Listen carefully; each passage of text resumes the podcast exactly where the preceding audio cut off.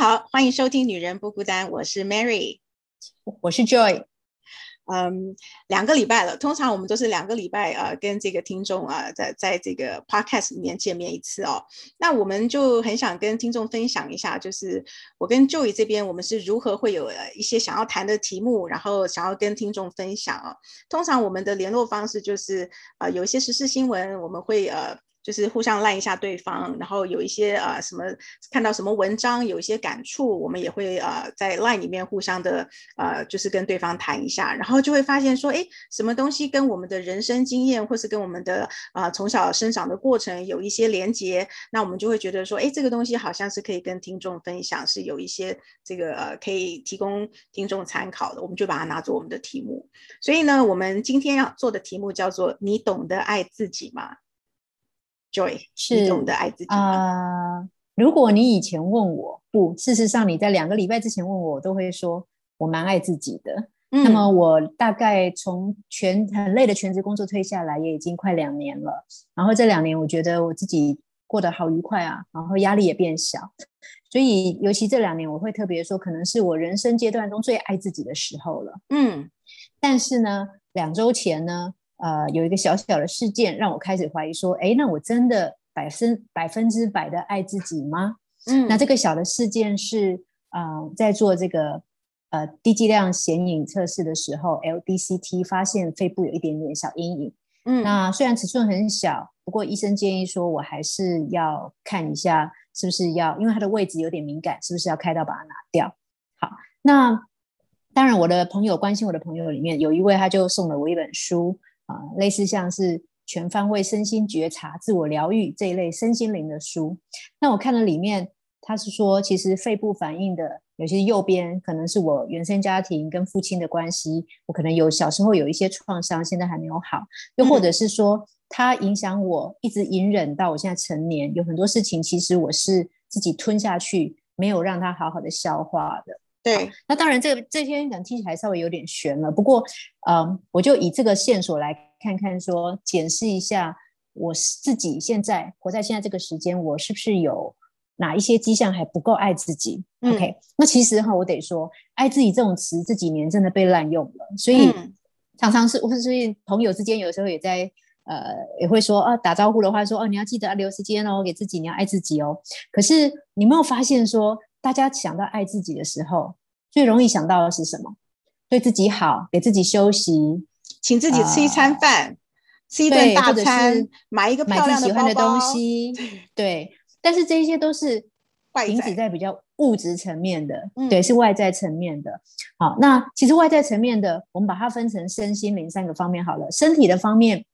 还有这个物质的，可是身体的方面也有身体的疾病，或是身体的一些小小的不舒服。或是一些长期的不算病，但是就是长期的不舒服，比方说长期的肩颈痛啊，或是哪里酸啊。其实这些东西，如果我们够有觉察的话，它可能已经是身体现在你的身体想要告诉你一些讯息，你还得做什么的。嗯，好，所以我就从这边开始去想，然后发现到说，其实讲爱自己哈，正面表列很容易会列在身体的外在的，可是如果我们从负面表列，就比较容易去检视说你是不是真的。很懂得爱自己，嗯好，那负面表列当然很多啦，我就举三个我最近在检视自己的时候发现的，嗯，比较呃比较比较容易记的方式，好，嗯，那第一点呢，是我自己其实做的还不够好的哈，就是很容易迎合别人，不懂得拒绝别人，嗯，那也许这个项目之下的底层的心态是害怕不被爱。嗯嗯嗯嗯，那当然要要，我们下次有机会可以再讲，说我自己怎么样追溯回去，在我原生家庭小时候，我感觉到说我可能这边还有缺乏。好，可是这一次第一个，迎合别人不懂得拒绝。嗯，第二个是嗯，喜欢攀比，容易自责，也很容易自卑。嗯，攀比就是比较嘛。对，攀比是比较，或者是这个攀比会造成比完以后，其实会感觉我现在不够好。所以我还希望自己进步，听听起来非常正面积极。可是你的心思可能从此就会变成你是活在未来，而不是活在今天。你在想未来你要怎么样会更好更好。那另外一个就是，如果你攀比太多，很容易会觉得自卑，就是别人为什么都比我好，那会是对自己失去价值感，觉得自己不值得被爱。嗯，那第所以第二块就是容易攀比，造成自责跟自卑。嗯第三块是呃太用力，自己做很多事情，因为自己想要更好，所以太用力。而且你这个用力呢，很期待别人要给你对等的回报或保证，但不见得你能控制别人，因此你不见得能得到回报。然后没有回报之下，你又更用力。更用力又更没有得到回报，结果你就恶性循环。那这一路有可能最后是比较容易身体上面会反应有一些疾病啊，或者是说呃你太用力了，结果你造成情绪勒索，所以造成对方想逃。嗯，那这个可能在婚姻关系里面或亲子关系里面，我们偶尔会听到一些小故事是这样子的。嗯，对。那以上这三种，其实我觉得都是没有，都是只是活在过去跟未来。比方说自责、自卑。或者是呃害怕不被爱，然后或者是未来就是我我现在不够好，我未来还要再更好，我就值得被爱。可是其实这些都没有活在现在，都没有活在当下这个现现在的时间点，而且是呃不爱自己的特征这三点。对我觉得这是我最近思考会觉得好像可以归类为以这三个点比较容易来检测看看你是不是真的懂得爱自己。对，有些人就像我两个礼拜前的，我会说我还蛮爱自己的，但是其实嗯，仔细一看，我也许在不懂的拒绝这边还可以做得更好一些。嗯，我我觉得不爱自己在人际关系里面是一个还蛮大的伤害，因为你因为不爱自己，对自己的不肯定，你就会对自己产生了疑惑，然后你就会不停的希望在你的关系里面的另外一半能够呼应你这个呃。不能够肯定自己，或者是你反而希望另外一半来肯定你自己。那所以这个东西，我就会觉得说，如果你能够厘清你到底是不是爱自己，你懂不懂得爱自己，会帮助你的人际关系，尤其是伴侣关系，我觉得会呃有很大的帮助。那我觉得刚刚 Joy 讲的这三点，我们其实在聊的时候，我们有想到说，哎，有一些例子是可以来佐证这个三点哦。所以刚好我周遭有两个人。这两个人，一个是我的大阿姨，一个是我的大嫂。那他们差了一个一个呃一代一个 generation。可是很奇怪的就是，他们好像一我一直可以从大姨呃大嫂的身上看到大姨的影子，然后就觉得他们那种不爱自己的方式，然后呃用情绪勒索他们周遭的人，就觉得。看得很难过，很可惜。所以第一个，呃，刚刚就有讲到说，我们觉得不爱自己的第一个表象叫做为了迎合别人而不懂拒绝。那我的例子是这个啊，大嫂，大嫂是一个不懂得拒绝别人的人，然后，但是她并没有因为不懂得拒绝别人而得到了快乐，反而她在不懂得拒绝别人之后，她就会每一次做了一件事情，她就觉得说她为什么要这么做，她就会懊悔，她就会难过。所以举例来说，她刚嫁给大哥的时候，呃，那。大哥下面两个弟弟都还没有结婚，那我先生是老三，是住在台北，所以不需要他照顾。但是二哥是住在家里的，所以呢，呃，大家就会有期待，就是他是长嫂，然后他必须要煮饭给大家吃。其实平常煮饭是婆婆跟大嫂一起煮。那呃大嫂都 OK，可是有一天呢，有一次就是呃婆婆那个晚上需要出去聚餐，她就跟我大嫂说，哎，那我今天晚上要出去聚餐，然后大嫂心里面就很高兴，她想说好，那今天晚上她可以不要煮饭了，她可以跟大哥去约会。结果婆婆下一句话就说，哦，那那个呃冰箱里面呢有一条鱼是二哥喜欢吃的，他喜欢吃清蒸，要不然你今天就清蒸那个鱼给他吃。所以大嫂就愣了一下，就想说，哦，原来。婆婆不在，我还是要煮饭给二哥吃，所以她心里面不舒服。但是她为了要迎合婆婆，她就没有拒绝她，所以她就煮了这条鱼。可是这个事情在她心目上是造成很大的压力，所以她事后她跟我反映的这件事情。嗯哎，我很好奇，为什么大嫂不是在现场就跟婆婆说：“哇，难得你们今天不在家，我想要跟先生出去约会，明天我再煮那条鱼给大弟吃吧。”对。我也是很好奇这件事情，所以我就问了他。我说，以我对婆婆的认识，她是一个非常明理的人。如果你告诉她说，呃，你今天要想要跟那个大哥去约会，她应该会告诉你说，哦，那就让二哥自己处理他的晚餐。然后他就告诉我说，他当下甚至现在他都没有想过要拒绝，因为他娘家给他的观念就是。呃，她是长嫂，然后她的条件娘家条件没有婆家好，所以她嫁到这个婆家，她必须要呃，除了照顾大哥之外，她还要照顾大哥两个弟弟，然后生活起居，这才是长嫂应该做的。所以其实她的娘家灌输给她一个观念，就是说你必须做很多，你必须牺牲奉献，否则你就不会被爱。嗯，没错。所以好像结婚就变成她马上矮人一截了，我觉得。嗯嗯，所以这是一个他不懂拒绝的。那还有一个就是他呃。大哥是一个非常爱家的人，所以我说爱这个他原生家庭，所以每一次只要一放假，比如说国庆日这种，不是在周末的时候，周末他们是一定都回回回这个呃大哥的原生家庭，然后回婆家。可是特别的节日，大嫂就会觉得说，那是不是我们可以出去约个会？因为也很少约会。然后可是每他就说每一次他在想说，约会应该是男生做决定呃做安排的。然后他就在期待他的先生能够安排这个约会，然后他就想说，哎，那这个假日要到了。结果每一次假日要到的前一个晚上，这个大哥一下班回家就很开心的把东西公事包一放，就说，哎，收一收，我们回家了。所以他就是大哥，就是要马上要回他的这个呃他妈妈家，然后要去跟他爸爸聊聊天啊、吃饭啊、看电视啊，这样的就是一个一个归属感。所以他就更难过了，他就更觉得说，那为什么你跟我结婚了，你没有把我们这个家当做是家，然后你没有想要跟我呃有一些维系恋爱、维系婚姻的这个这个作为？所以我就说，这个也可以要求啊，是可以提出要求说，我好想跟你约个会。对，所以我就说，那这个也可以，也可以说，他说他也不敢，他说他也是不懂得拒绝，他就是看他先生这么开心的要回家，他就压住自己的不开心，然后就帮忙稍微收拾一下行李，然后就一起回去。然后，但是呀，如果如果这边我得说一下，其实可以两全其美。我可能因为先生很期待回他家嘛，那我陪他回去，因为他也希望我这么做。但是回到他家以后，隔天不是还一整天的假日吗？那这个隔天陪爸妈一有 quality time 之后，我们两个可不可以跑出去又会看个电影什么，再回来也是可以的吧？嗯，那因为我婆家其实活动很多，聚餐很多，所以一旦你回了婆家，可能隔天就开始跟其他的叔叔伯伯吃饭了。那我觉得出不了门。呃，可是就像你讲的，如果你肯为自己发声，你很在意约会这件事情，那么你还是得跟你先生沟通。所以如果以我们没有做这么多的这个呃。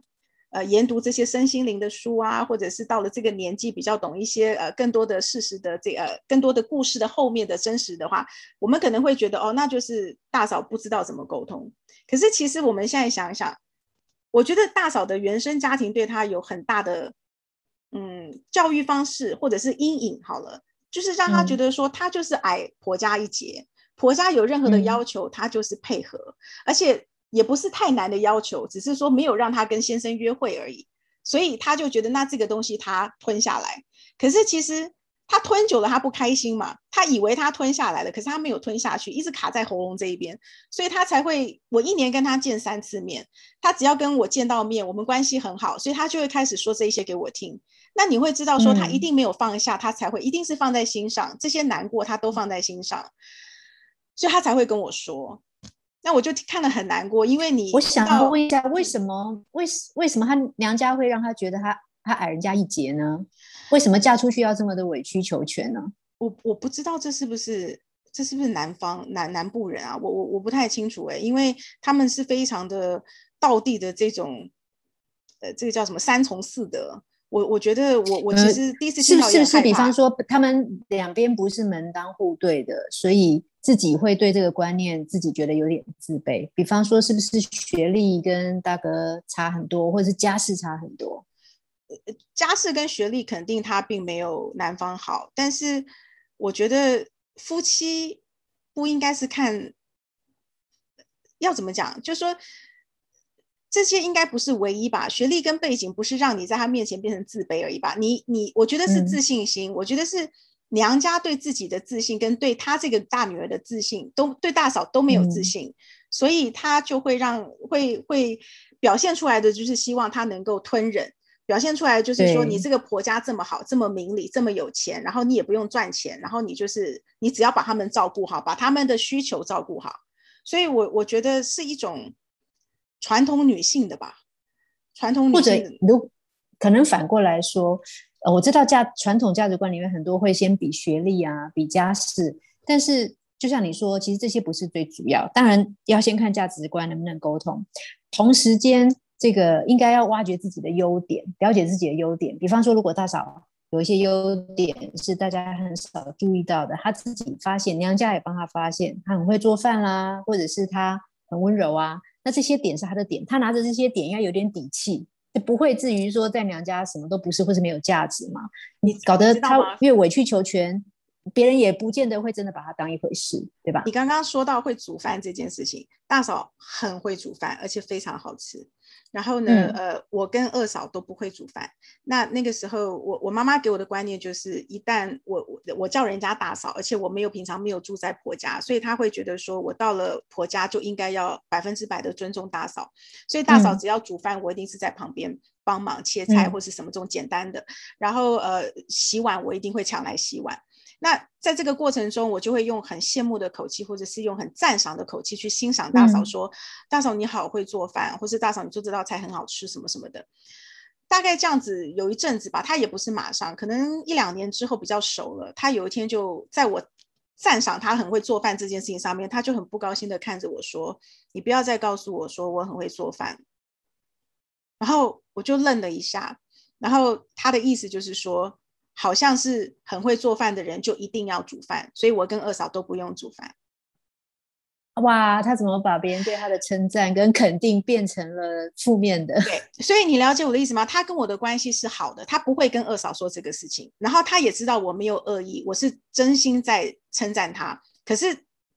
他的从小成长的背景，或者是他已经根深蒂固对自己的自卑，所以我就觉得马上就演变，他没有办法。去接受人家对他的赞美，嗯嗯，然后这个就会提到延伸到你刚刚讲的第二点，叫做容易攀比、容易自卑、容易自责。这个攀比跟自卑自责，我觉得它是有一个鸡生蛋、蛋生鸡的关系。比如说，我的想法是，他因为对自己自卑，所以他就会去想，呃，婆婆对这三个媳妇的哪里不一样。所以，比如说。我之前在节目节目上有说过，就是我嫁进去没有多久，但我跟他很熟了之后，他就跟我说，其实他很羡慕跟嫉妒我，因为呃，在订婚的时候，我婆婆会送一些珠宝给我们，其中有一串是珍珠项链，她也有，但是她的珍珠每一颗都比我的珍珠小，然后我的是又圆又大，都比她的漂亮，所以这个就是。当然，我觉得是我婆婆不妥，因为你明明就知道你有三个儿子，你将来一定有三个媳妇。我真的觉得你的这个叫做聘礼应该是准备的一样，但是你你准备的不一样之后，让媳妇之间互相的去比较，说哦，原来你心目中比较肯定这个老三媳妇，你比较没有肯定我，所以给我的珍珠比较小，这个就不需要。所以，嗯，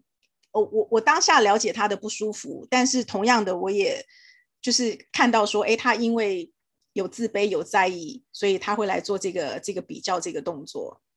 嗯，那第三个呢，叫做呃，你刚刚讲做就是说太用力做一件事情，然后会期待有回报。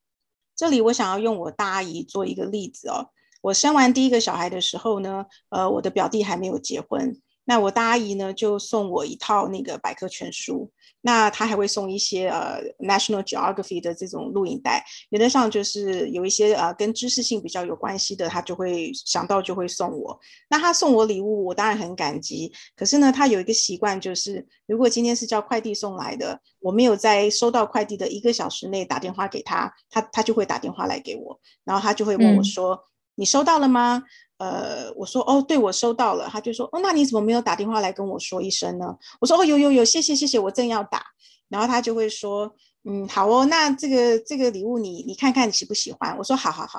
好，这个事情就结束了，我以为就结束了，过了一个多礼拜之后，他就会再打电话给我，他就问我说。那你看了没有啊？你喜欢什么地方啊？呃，我觉得这个我们讨论一下啊。所以就变成我是有一个压力，好有压力哦。对，因为我可能还没看，你知道。然后呢，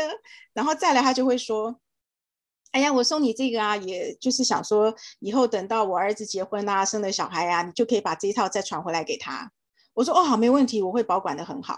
所以一次、两次、三次这样子之后，我其实心里面会有一个声音，就会告诉我自己说：“我好想叫他不要送我东西哦，因为 收他的礼物压力好大哦。”那你就可以想想看，说，呃，我只是他的外甥女，我如果今天是他的先生，是他的儿子，我那个压力肯定是很大的，因为他是一个咄咄逼人的爱，他送你东西，他非常用力的送你这个东西，他有去 study 什么东西最适合现在的你，但是他同样的会希望你要回答他谢谢，要告诉他送你送的真好，送到你的心坎里，然后你为了什么事喜欢这个礼物。哎，不过我还是很匪夷所思，送 National Geography 或是大英百科全书给新手妈妈是新手妈妈想要的吗？对呀，所以他有说可以等我小孩长大一点再看，然后那个 那也太早送了，他的孙子 孙女可以接这样子。对，所以从我们刚刚讲的这三个故事，就是在呼应说，哎，那如果。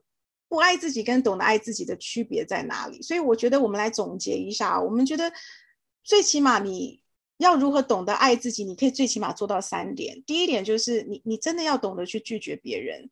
然后不要去迎合别人，然后再这个后面有一个有一个比较深层的东西，嗯，因为迎合别人、不懂拒绝，或是不想拒绝，或者害怕拒绝，其实背后有一个是害怕不被爱，所以可以深刻再挖掘进去说。我为什么害怕不被爱呢？我为什么觉得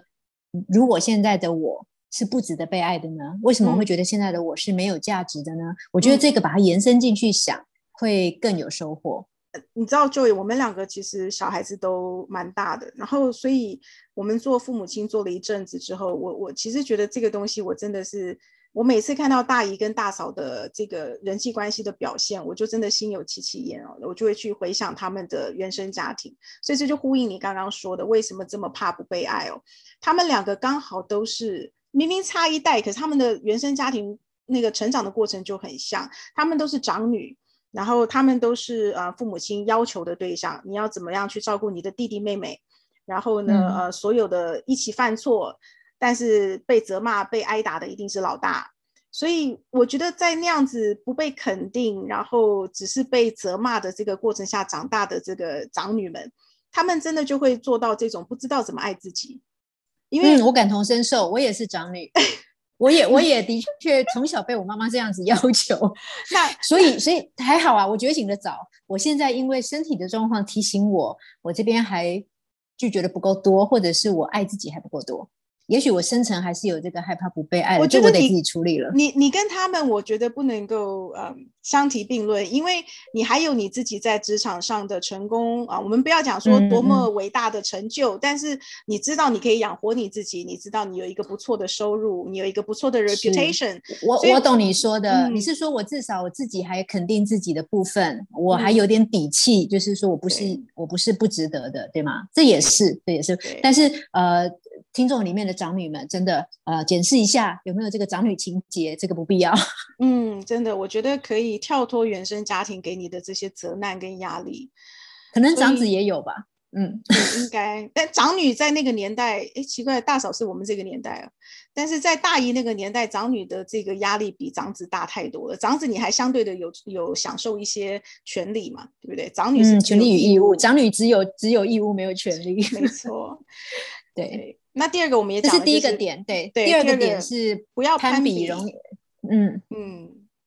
不要自责，不要自卑，就是接受你现在的你，接受你自己就是这个样子。没有人是一百分的啦，你的配偶也不是一百分，你的老师、你的父母、你的小孩都不是一百分。我觉得大家就是接受大家原来的样子。对，不管你现在是你自己打的几分，但是嗯，今天的你还是值得你爱的。八十分的你也值得你爱，不要等到他改进成一百分你才去爱，那就是有条件的爱。对，爱现在对自己要对自己要无条件的爱。嗯，我相信没有人会不希望自己是一个好的人，是一个呃舒服让人家喜欢相处的人。所以我觉得你接受你自己，你就能够接受你现在的样子，那别人也能够接受你现在的样子。对对。不过我觉得要讲的点，并不是说你接受了现在状态的你就某些地方本来想进步的就不进步了，倒也不是这样。而是说，从你自己从 A 点到 B 点，你在 A 点也要爱自己，你到 B 点也会爱自己。你从 A 到 B 的过程当中的每一天，也都要爱那个状态下的你自己。嗯嗯嗯，对，这个是我我我最近的感想。第三点，我们刚刚说，呃，太用力，所以就会有期待回报。对你刚刚讲了一个 point 很好哎，就是那一开始就不要太用力啊。嗯，我觉得这一句话最重要的两个字是用力。我觉得，呃，用力这这件事情，你只要一旦想要用力去处理一件人际关系，或者是对一个人的付出，那么你就会一定期待有回报，因为不可能说我做了这件事情，我是刻意的，然后不求回报，这真的蛮少的。所以我会觉得说，比如说我刚刚讲大姨这个例子，我今天如果是满月酒，我我请了一个满月酒，那么你为了来参加这个满月酒，你送我一个礼物，这个是一个合宜的这种叫做呃礼尚往来。但是如果说你私底下刻意要再送我什么东西，然后又希望我马上接到电话告诉你谢谢，然后要告诉你我我有多爱这套东西。这个东西就是你太用力做的这个事情，然后以至于你希望我来肯定你。其实他就是希望我肯定他，所以我觉得嗯很难过哎，我真的觉得很难过，因为他现在的他先生也不太理他，然后儿子也都是尽量避开。儿子后来结婚了，然后也都是跟娘家那边相处比较多，就是跟太太的娘家。所以，我其实蛮替他难过的，等于他就是孤家寡人一个，然后他不知道也就是说，太用力的话，因为你期待对方有回报，导致对方有压力，结果是对方想逃，而不是你得到你原来有的期待。对，但本来我是想说，也许我们还是想用力就用力吧，只是你把，你不要有期待。但是您刚刚讲的很好，是说，其实重点是用力两个字，你真心想做，你做到到点就好。那什么叫到点？我觉得一个是合情宜，另外一个是你真想做点什么。比方说你生了孩子，其实大姨可以打电话跟你问说你缺什么吗？我想表达一些什么，他先跟对方先对焦过，嗯，这个时候他的付出就会是对方所需，嗯。但是我相信以我对他的认识，他后面的电话还是会一直来。你收到了吗？收到了，为什么没有说谢谢？哦啊，那你喜欢吗？那你喜欢哪里嘞？好吧，不过希望我们的听众是一般人，所以呃，就是先把前面的对焦做得好，你还是可以做点事的。但是我是觉得啊，嗯，不管是我们现在在讲人际关系，或是我以前的职场，我觉得想用力，有时候都会想用力，想要做得更好。但是我真的觉得有时候要把那个期待的心情放下。嗯嗯嗯，有，因为世界上真的不是所有都是有 input 就会有 output。有努力就一定有回报，并不是，但是我们还是要努力，只是我们要把那个期待放下，这样你自己会轻松一些。嗯，好。对，那最后的最后呢，其实呃，不管你现在处于什么样的状态，嗯，真正的我们希望我们自己也会，我们希望我们的听众也会百分之百的接受现在的你自己，百分之百的接受你现在的身体的状态，不管你是胖或瘦，觉得哪里还要再怎么样，接受你现在的脾气。接受你现在的优缺点，也包括接触接受你过去曾经犯过的错误。我觉得，如果能够在每一个时刻都百分百的接受自己，至少就是爱自己的第一步了吧？嗯嗯嗯，我们跟大家共勉之。好了，那就先做到这里了，我们下次见，拜拜，拜拜。